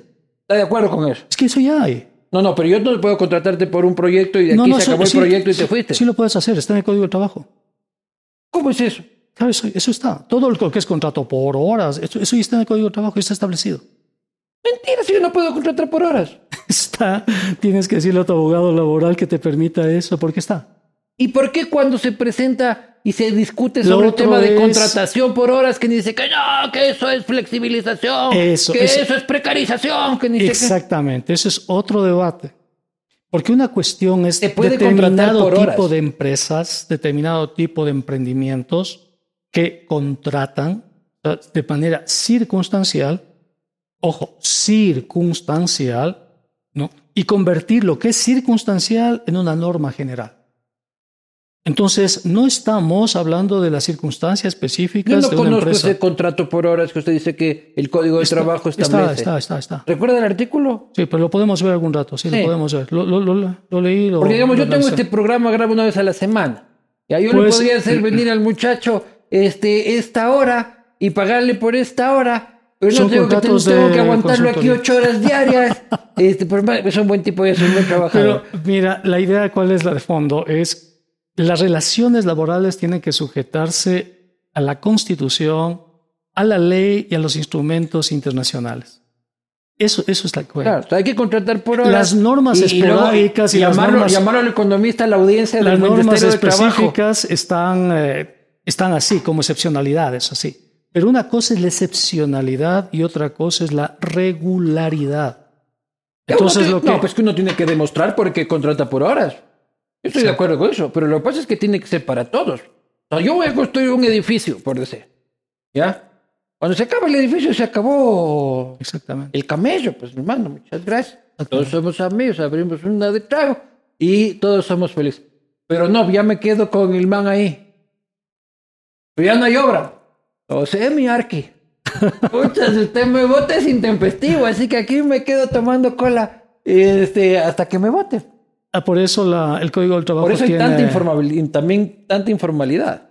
No, pero verás, un empresario, un empresario contrata trabajo en función de su volumen de ventas. No en función de, qué sé yo, de que le caen bien los trabajadores y demás. No, no, no, no, no, no. Por supuesto. No, que- si el empresario Porque usted incrementa no ha su sido empresario. Nosotros no contratamos según el volumen de ventas porque nosotros podríamos incrementar las ventas si es que contratáramos más. ¿Ya? Pero el costo de la contratación es tanto que no te juegas el riesgo. Te pongo un ejemplo, te pongo un ejemplo de lo que acabo de decir. Cuando los empresarios ven que su volumen de Ah, ventas se incrementa, te pongo ejemplo. soy, Te ¿no? pongo un ejemplo. Te pongo un ejemplo. No, en el mes de diciembre, los empresarios saben que todos los consumidores tienen una remuneración adicional. Durísima es para los empresarios. Como tienen una remuneración adicional a los empresarios, ¿qué hacen los empresarios el mes de diciembre? Generalmente ¿no? acumulan stocks, contratan gente, porque saben que en diciembre hay un volumen de ventas que es atípico con respecto a otros meses. Y Sí, es que usted generalmente, está dedicado al comercio directo, pues no es la única industria que hay. sí, y generalmente, o sea, los Aquí se cae, por ejemplo, en la comunicación y publicidad, en diciembre se cae porque están cerrando presupuestos, este, No, se sí, corta. pero en términos generales, ya te digo, en términos de macroeconomía, diciembre es un mes de expansión económica. Ya, por el, por el es- comercio, que sí, no es la única porque eh, existe inyección de liquidez a la economía. La gente tiene dinero y la gente gasta en economía. Y ese gasto conduce a que se incrementen las ventas en la economía y se expande la economía, se va expandiendo. Entonces, e- eso pasa. Esa es la relación de la, de la demanda agregada. ¿Usted ha pagado un décimo? Amigo, yo soy consultor, soy, soy académico. ¿Ha pagado un décimo? No, amigo. Es no que por eso mismo, usted pagaron e- el décimo de, de- de agosto más fresco, pero el décimo de diciembre le cruje a la empresa. ¿Y no te parece que el Está décimo... bien, ah, yo cuando, yo cuando recibí, es chévere, es chévere recibir eh, este, el décimo y ahí a Navidad vamos a chupar y algunos... Pero ¿no este, te parece que el obrero que, eh, o el trabajador, o el técnico que recibe el décimo en diciembre, ese obrero, ese trabajador, ¿qué hace con ese décimo? Cualquier cosa, desde, desde curar a la abuelita hasta irse a beber con los panas, Y finalmente, ¿dónde va ese décimo? Ya, a la economía. ¿Y quién está detrás de la economía? Ya, pero a la empresa, no, la no, empresa. no, sí, sí, no. O sea, ese décimo finalmente regresa a la empresa. Usted no suelta 50 mil dólares, 10 mil dólares, 5 mil dólares, Mira. 100 mil dólares y decir, claro, aquí me quedo sentadito porque ya mismo vienen esos 100 mil dólares. Eso se llama demanda. Y eso es lo que les falta a nuestros empresarios. No tienen un concepto de demanda. Generar Y- demanda. No tienen. Ya, ¿y O sea, ellos que- ven el salario como un costo y no pasan a la visión de demanda. ¿Sabes que la persona que, eh, que visualizó esto fue un presidente norteamericano? Porque los empresarios son como, como, como eres tú. O sea, ven al, al trabajador casi casi como una externalidad. Ese No, presidente mí son mis panas. Y cuando les pago el décimo voy a chupar con ellos para montarme en su décimo. El presidente norteamericano que habló con los empresarios y les dijo, mire, si subimos los salarios, esos salarios finalmente van a terminar donde ustedes, por Dios. Una cosa es subir Ese salarios. presidente se llamaba, porque se murió, Roosevelt. Claro. El acuerdo que llegó con los empresarios para que los empresarios cambien de mentalidad se llama New Deal. Sí, claro. ¿no? Pero una cosa es subir por el eso sueldo. los empresarios Otra cosa es norteamericanos armar tienen dos sueldos nuevos. otra visión, amigo. Los gringos. Claro. Este sí es pro gringo. Otra vez, el empresariado gringo es el No, empresariado. nuestros empresarios son más barrocos, son más siglo XIX, inicios del siglo XX. No, son, no son empresarios audaces, no son empresarios de demanda agregada, son empresarios más cicateros, eh, son partícipes de bajos salarios. ¿no? Y como tienen bajos salarios, la cantidad de demanda es muy pequeñita en la economía, pues. Y al ser muy pequeñita se genera una trampa. No puedes expandir las ventas, no puedes. Estás prohibido, porque no tienes capacidad de, de consumo en esa sociedad, porque pagas bajos salarios. Entonces, eso, eso pasó. Aquí en el Ecuador ah, hubo un gobierno, un gobierno que cambió esa mentalidad. Carlos una Arosemena fue el, que No. nos, el que metió los décimos. Eh, fue la dictadura de Rodríguez Lara. Y No, no, fíjate, los de los décimos no. Los décimos fue. no, pero eh, Rodríguez Lara fue la persona que cambió. Y luego vino eh, Jaime Rolós, cuando la asamblea de 1981 duplicó el salario. ¿no? Y Guillermo Lazo subió el 25% del salario. Mira, hay que aplaudir Vea eso. usted. Claro, está bien. Entonces lo que tú me No dices... importa de dónde salga la plata. Eso es lo que me encanta de los políticos. A ver, vamos a quedar bien este año. Este, hay que subir el 25%. El 25%. ¿De quién no? O sea, allá los empresarios han de Es que de el cómo pagan. dinero genera dinero. Suena hermoso, El pero no es dinero es un flujo, no es un stock. Sí, no, suena así, suena hermoso, Eso, pero eso- no es eso así. se llama capitalismo. Estoy completamente de acuerdo, ¿ya? Claro. Pero Cuando no genera el dinero, o sea, cuando, cuando tienes miedo de soltar tu dinero, cuando tienes rentas. Ahí sí te da cosas, porque vives de rentas. Pero el dinero genera dinero, siempre. Pero No. todo el mundo tiene que generar renta. pues.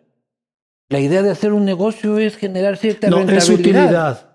Alguna rentabilidad hay que generar. Sí, pero no renta. Renta es cuando no trabajas. Rentabilidad es la remuneración del capital de una empresa. Y eso está muy bien, pues. Nadie dice que no. Ya, Entonces yo no voy, y las empresas no van a poner el 100% de sus ingresos en reactivar la economía. pues. También el empresario debe querer ganar platica. Y ganan, amigo. Ganan. Estoy haciendo un trabajo, estoy escribiendo un libro de concentración y centralización de capital en el país, analizando los grupos más poderosos de este país. ¿Cuáles son? Eh, empecé, eh, terminé el análisis del grupo del Banco El Pichincha, Ese es el más poderoso del es país. el más poderoso del país. ¿Por qué es el más En poderoso? activos tiene 35 mil millones. Eh, en el sector financiero estoy analizando el Banco de Guayaquil, luego analizo eh, ¿Y cuánto los, tiene el Banco de Guayaquil? Eh, la 36.000 diferencia entre el uno y el otro es más o menos el Banco del Pichincha es tres veces más grande que el Banco de Guayaquil. Son monstruos, amigos. Son una cosa que no te puedes imaginar. Y O sea, hay mucho peleando dinero. por un décimo, ¿no? Sí, exactamente. Sí, eso te digo, o sea, cuando analizas eso y ves los datos de la economía, o sea, realmente es impresionante, ¿no? Porque, mira, si tú sumas, por ejemplo, la cartera, la cartera son los créditos del Banco del Pichincha, Banco de Guayaquil, los 24 grandes bancos, más la cartera de eh, todo lo que son las cooperativas, las 400 cooperativas. Si sumas a eso la banca pública de desarrollo, los créditos de la banca pública de desarrollo, si sumas a esas las mutualistas y si sumas a eso el BIES, tiene solo en crédito 80 mil millones de dólares. Ayer tu billete en la calle, Sí, entonces. amigo. Eso te digo, el problema de este país no es tanto Entonces, eso, son los bloqueos institucionales. los bancos están siendo generosos. Entonces, fíjate, la eh, cartera la de los bancos, la cartera de los bancos, ¿Y el último índice de morosidad? es bajísimo. ¿Cuánto es? Eh, para los bancos estaban en- entre el 1,5 y 2%, ¿no? en consumo un poquito más, 4%. Bajísimo, Pero es porque prestan sabiendo a quién prestan. por supuesto. Ahora tienen una tecnología impresionante. Porque si que prestaran así como le, No, y la la- economía lanzando piedritas al estanque, eh, Entonces te este, digo- la plata no vuelve nunca. Claro.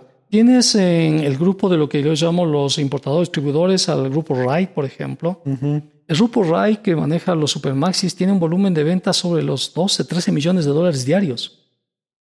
Pero eso está mal. No, no, para que visualices el tamaño de la economía.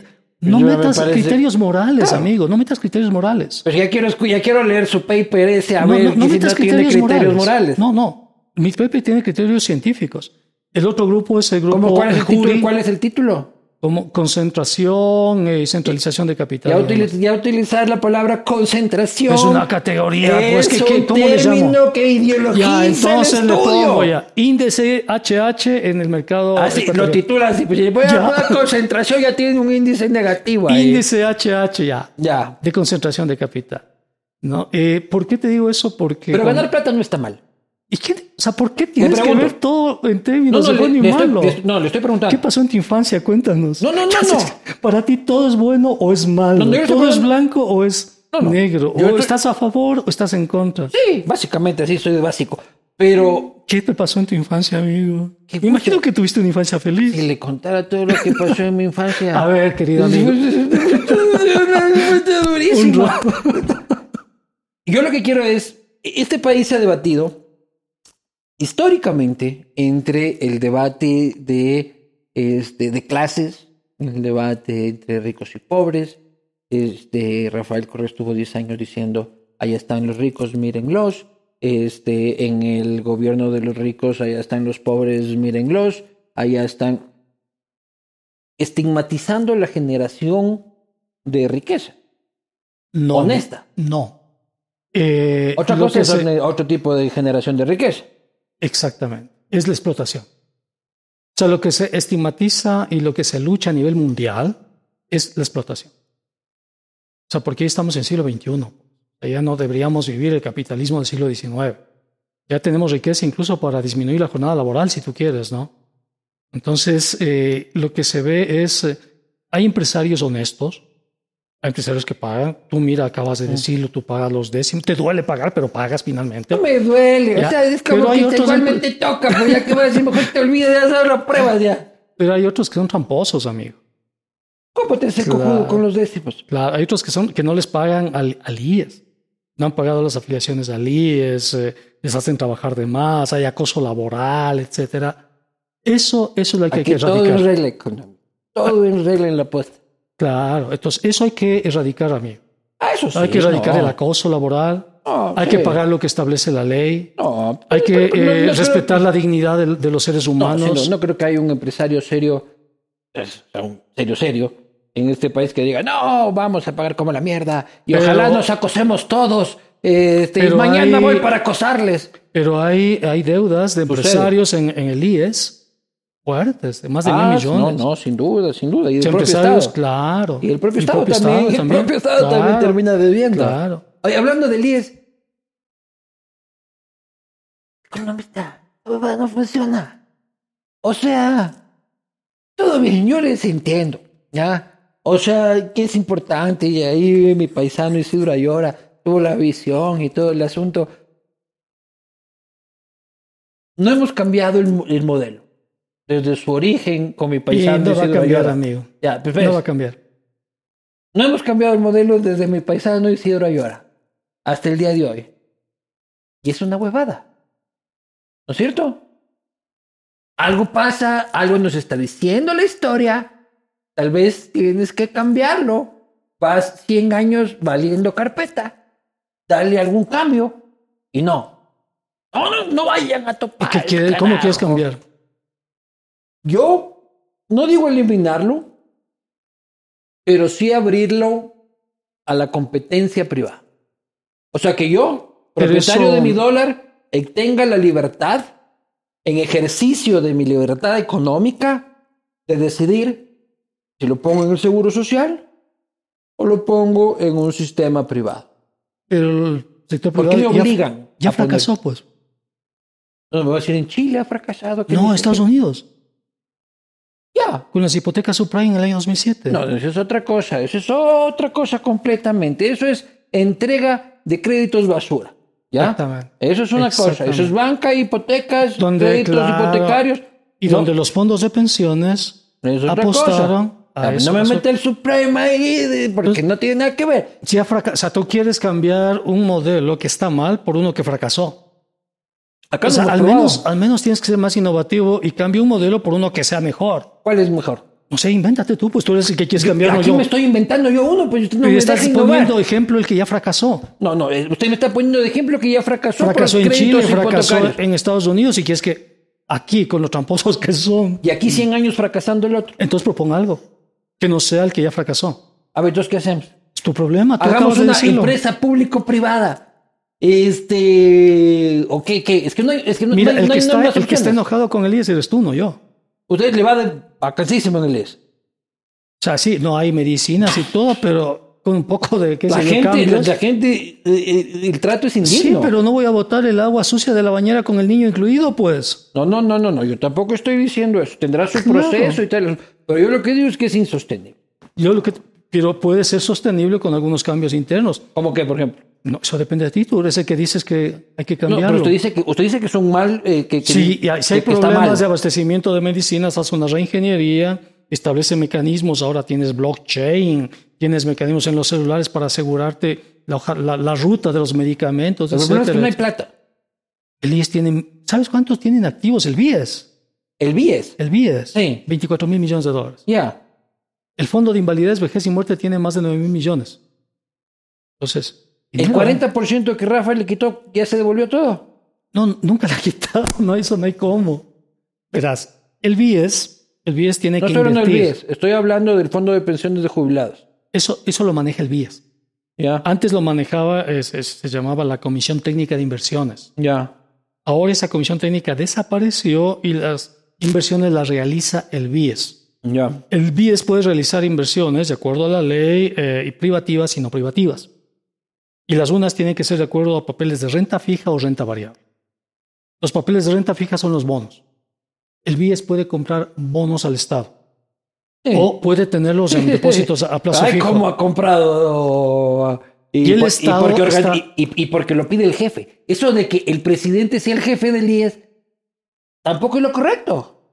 Pero es un mecanismo válido, lo hacen todos los países del mundo. Ya, entonces el Lo man dice, Chile. Oye, me hacen falta unos 100 millones, ve, saca de ahí y cómprame estos papelitos, hermano. y el Y- otro es el secundón, pagas. ahí claro que sí. Y pagas. Se ¿Cuánto le debe ahorita el Estado al IES?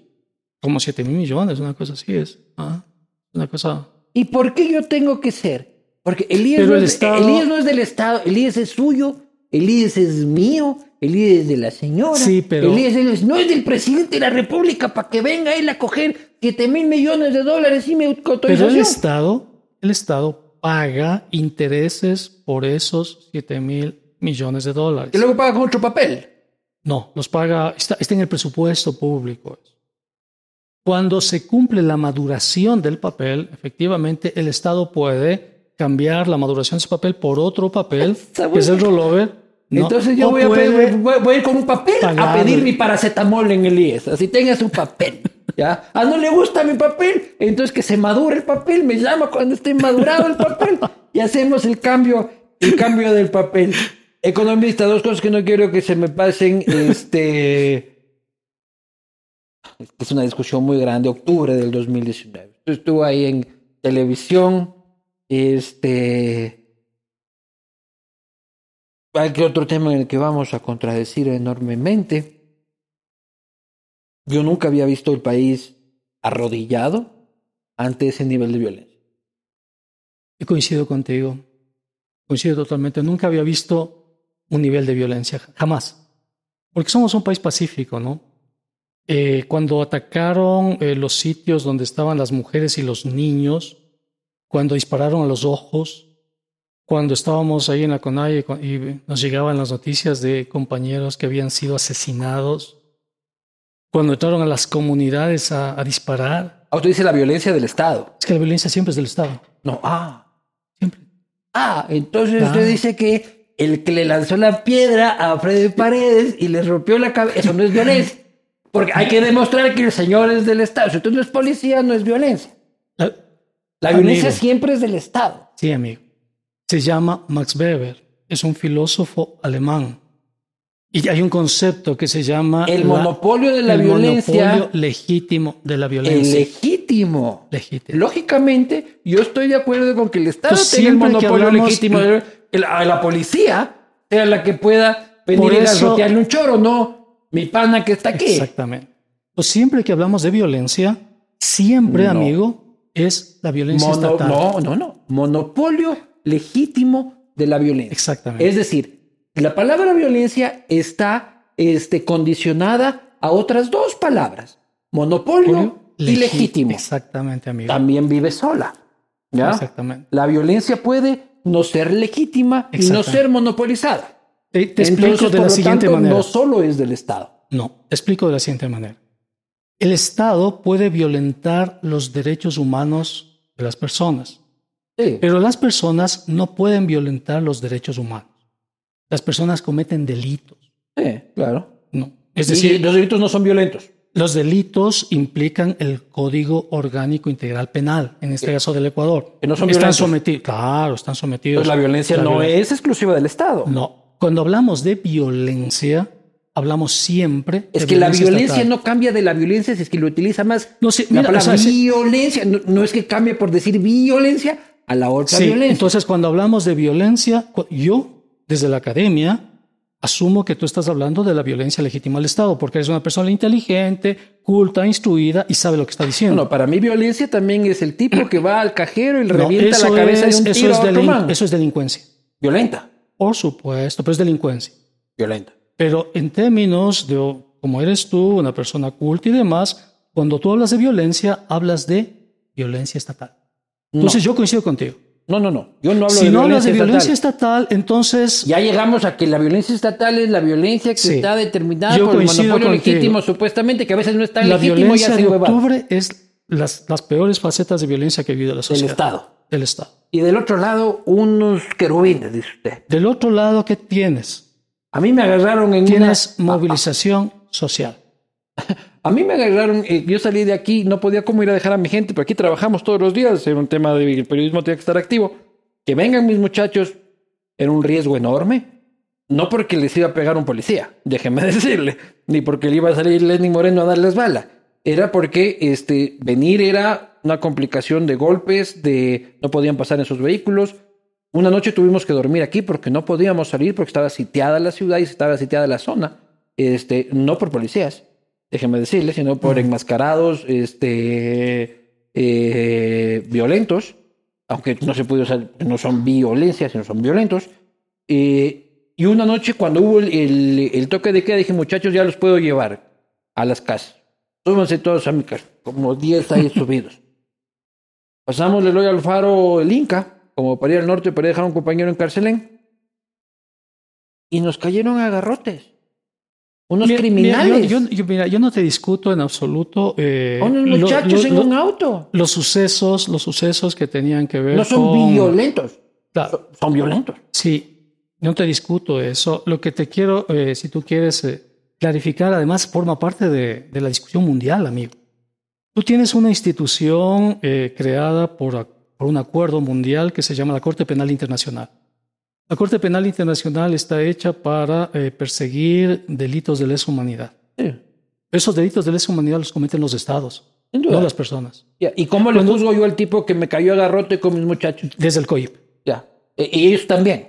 Claro, desde el COIP. No, digo, pero eso, e- ellos sí no hicieron nada, dice usted. No, o sea, eso es, es una, los una que rompían vidrios, los que Mira. pe- golpeaban periodistas, esos...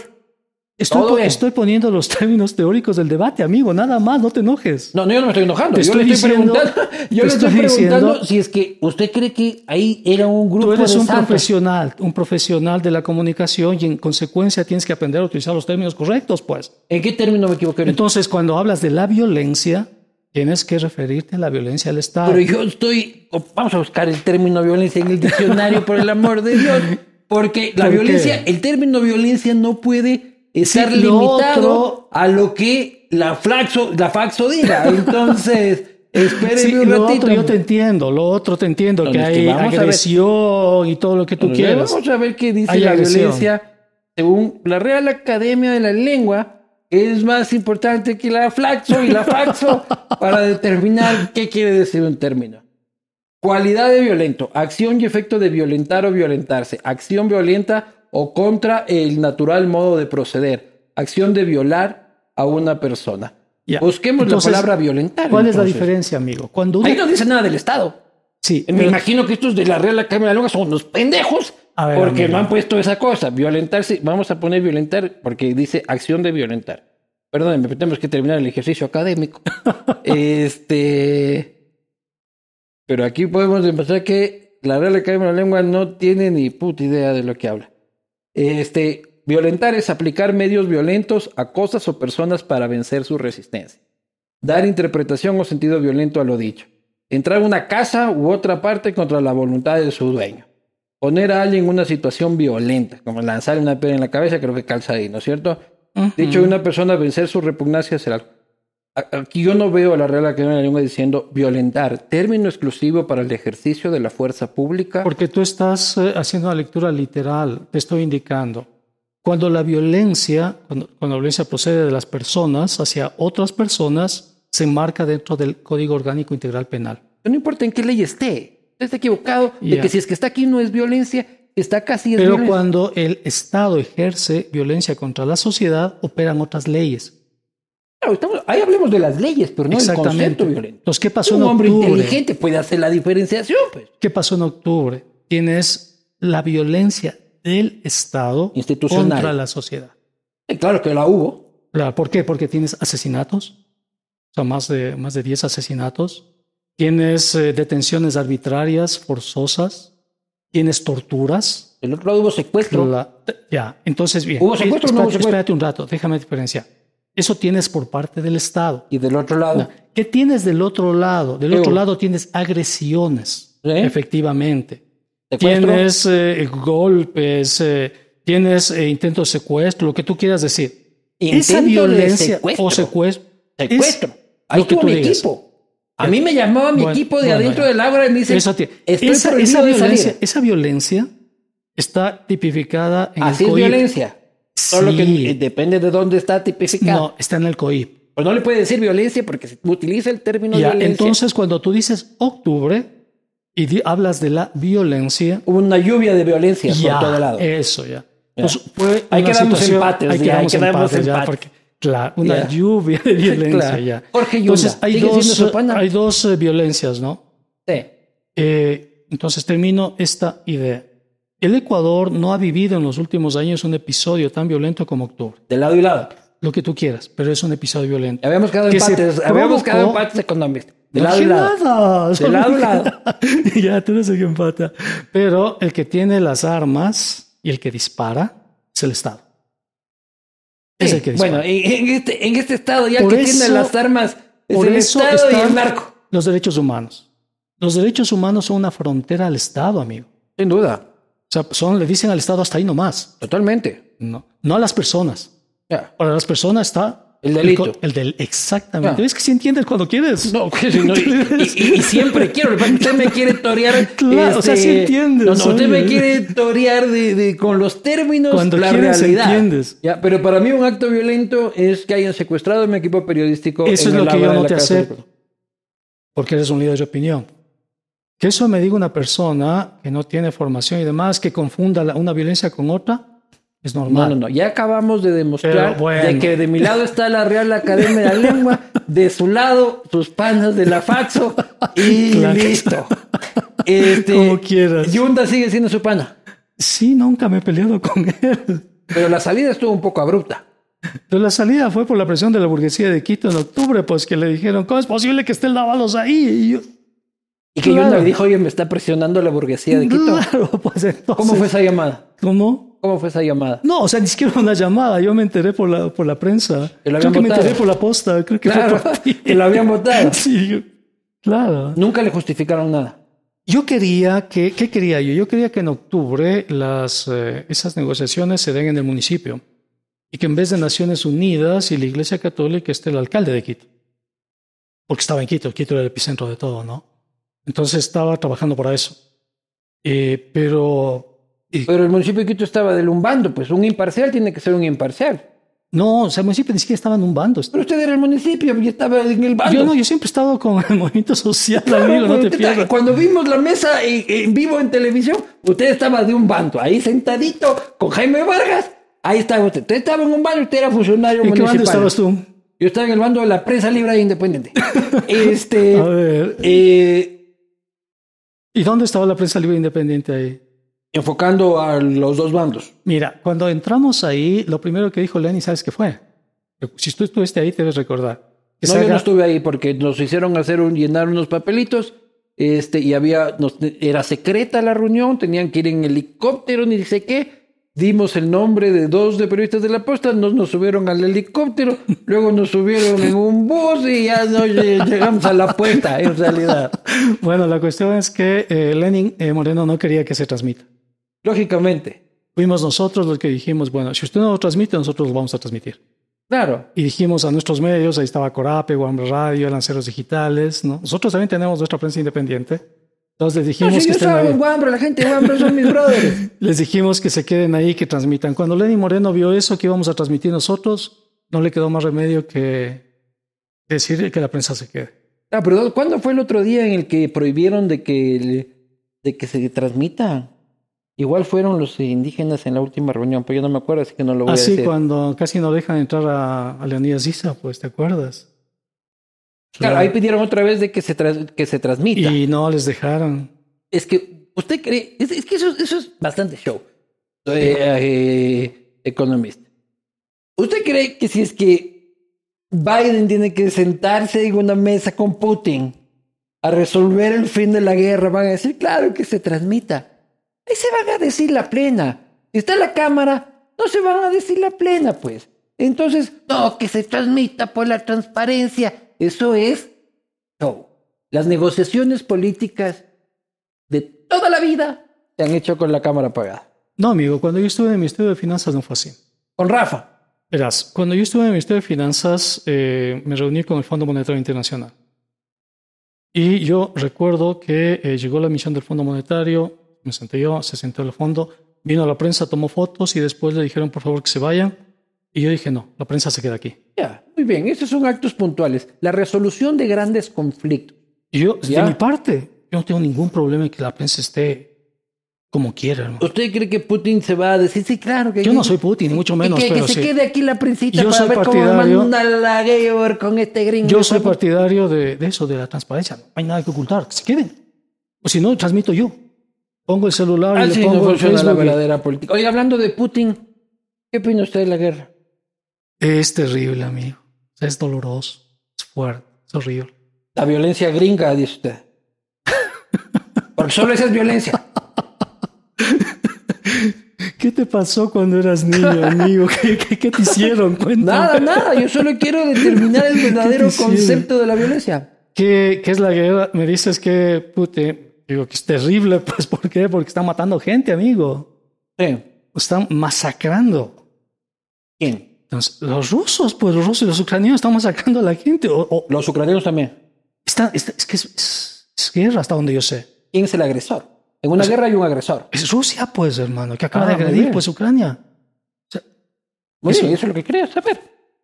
Pero eso lo sabe todo el mundo. No, no, hay, hay algunos que dicen que no. Hay algunos mundo- No del mundo de la izquierda que dicen no, que Putin lo que está haciendo es defendiendo su seguridad porque Ucrania. Eso, mira, esos son los estaba haciendo- pretextos, pero la cuestión es que eh, la cuestión es que invadió un país, un país soberano y lo que tú quieras. No, invadió un país y en este momento está sufriendo gente. Hay guerra, hay, bal- hay balas, heridos, etcétera, ¿no? Y quién sabe si incluso haya crímenes contra la humanidad de lado y lado. Lo que Ahí a mí me sorprende, lo que a mí me sorprende es que Occidente, en vez de darle armas todo el tiempo a Ucrania, no haga todo lo posible para sentarles estos dos y que firmen la paz. Eso me sorprende. O sea, tú ves noticias de Alemania que le va a mandar tanques, que le va a mandar bazucas, que... O sea, creo que se están desarrollando unas conversaciones en Turquía, que es territorio de la OTAN. Este, Claro, o sea, lo que son las tienen que hacer es decirle a Rusia, ¿sabes qué? Te hemos congelado los fondos y todo lo demás, pero conversa, pues. Eso es lo que está pasando en Turquía. Y a Ucrania decirle, oye, conversa. Tipo informado, no se ha dado cuenta de que ya pasó. No, pues hermano, entonces cuando me preguntas eso, para mí lo más importante es la paz. Sin duda. Vamos a paz, las la- preguntas de la gente eh, economista. Esto es gracias a Cooper Tires. Cambia tus Cooper en todos los Tire Cities y Tecnicentros del país. Vamos a las preguntas. Ojalá que no haya una que diga ahí, ¿qué te pasó en tu infancia, Vivanco? este, porque mi infancia fue muy feliz. Muy, muy, muy Te feliz. estoy molestando, no, No, te no, no, no, no, está bien, bien, me merezco que me vacile, ¿qué pasó, pues? Pero usted tiene que decir la próxima que me dejen entrar a las reuniones de la CONAIE, que mi pana Leonidas me deje entrar. Primera pregunta. Pregúntele si realmente cree en lo que piensa o si solamente es rentable pensar así, dice Cristian Burbano. Eh, no, no entiendo qué eso. Es que cree en lo que piensa Yo creo, realmente. claro que creo, en lo- he perdido trabajo porque es lo que pienso, me han perseguido por creer en lo que pienso, me persiguió Rafael Correa, me persiguió Lenny Moreno, etcétera. Sí, no, y eso es rescatable. Este, siguiente pregunta. Ah, esta usted ya respondió un poco por, por, por Twitter, vi. Carlos Andrés Vera, este, gobernista. Punto número uno, por favor, que se sincere respecto al boicot que intentó provocar cuando la CONAIE se sentó a negociar en octubre de No, 2019. no sé a qué se refiere con boicot, no, no, no sé. Es que lo que decían es de que eh, usted decía, no se negocia, que usted golpeaba la mesa. Eso, eso es medio común en los comentarios de, de- Pero eso es porque no se transmitió. que usted decía, no, no, no, que no, no, no hay mesa, no hay mesa, que usted decía estaba Y es porque si se hubiese transmitido, hubiese, hubiese existido contexto. Entonces, fíjate la importancia que se transmitan las cosas. Pero porque no se transmitió en cambio de que... Porque si, si se hubiese Quedamos transmitido, tablas. claro, si se hubiese transmitido se habría dado cuenta la intención de manipulación del Les, quitaron el decreto, ¿qué más querían? Entonces ya querían que No. latigarle al pobre Lenin No, no, ahí. no quitaron el decreto, amigo. ¿Cómo que no? Lo modificaron. No, Y suspendieron el alza. eso. Entonces, ¿sabes lo que querían hacer? Ese mismo día querían hacer un nuevo decreto Ah, seguro. eso no con dudé. la- el mismo y con, diciendo se mantiene el alza, pero la focalización para los indígenas. Pero no Y sucedió. ahí es cuando eso y cuando digo eso no va. Entonces no hay ningún boicot. Ahí tenía a Pablo Celia aquí que le gritaban, ¿no? Sí, porque no entiendo qué hacía Pablo Celedí. Yo tampoco. Asumiendo, él quería redactar, el decreto va como va. Mira, el mismo decreto 883 querían ponerle al final una frase que diga con focalización de subsidios a comunidades indígenas. Es decir, nos goleaban, hermano. Nosotros fuimos, el gobierno dice ya se suspende el decreto y después viene Celi y dice no, el nuevo decreto es este con...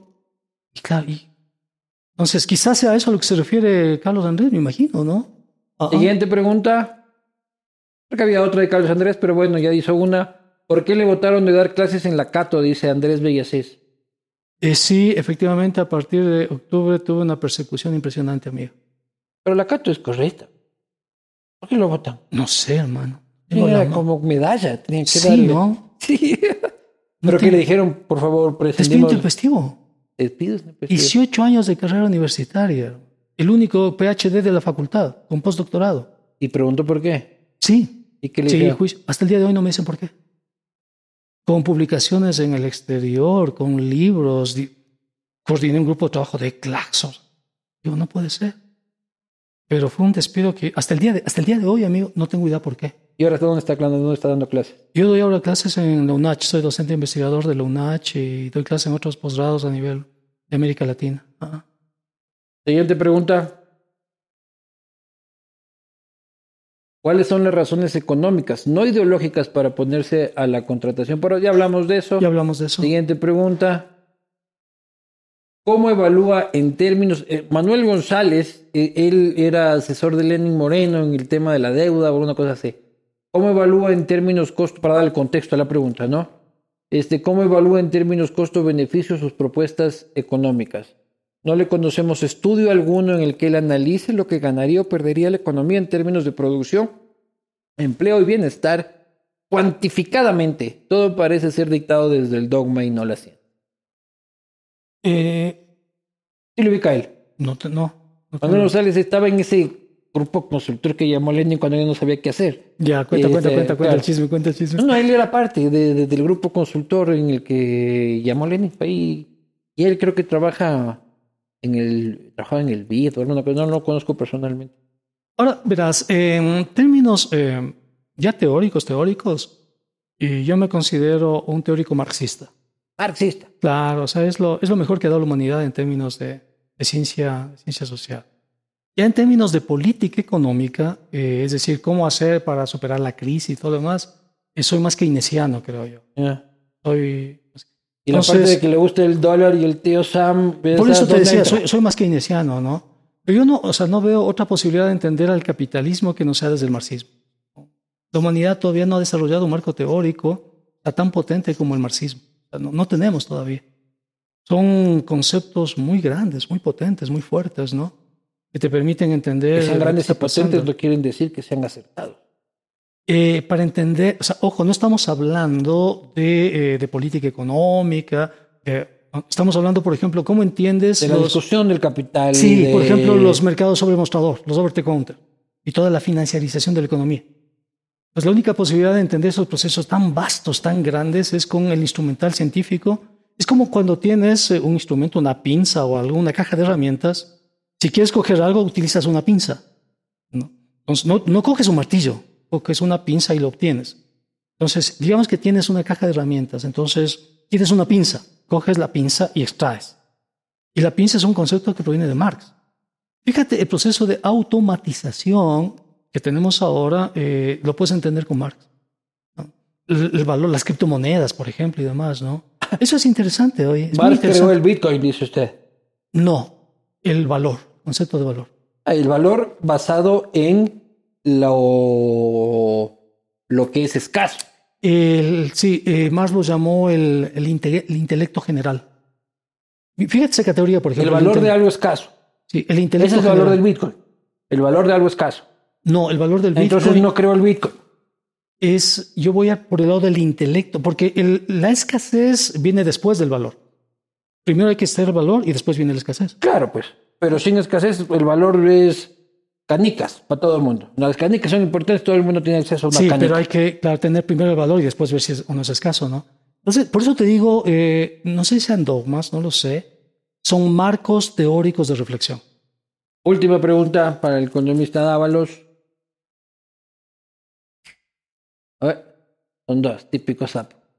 Este, ¿Por qué las políticas económicas en Cuba, Venezuela, Rusia y Nicaragua no demuestran bienestar en la población? Ah, solo una, la otra no. Sí, la plena. y Son bien marxistas, dicen ellos, por lo menos que son. Y la gente No, Cuba es un desastre. Cuba es un desastre, amigo. Cuba es, he estado en Cuba. Yo Y también. la economía de Cuba es un desastre total. O sea, eso sí, lo de Nicaragua es otro desastre. Y después Entonces, de ¿dónde las, ha funcionado el marxismo en la economía?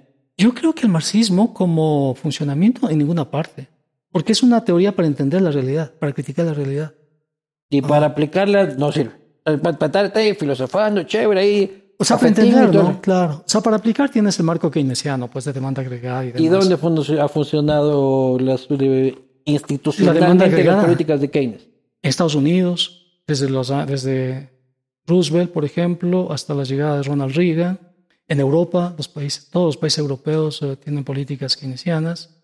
Más vienen, Y de apertura de mercado que también son contradictorias. que vienen ¿no? después, claro, que vienen después.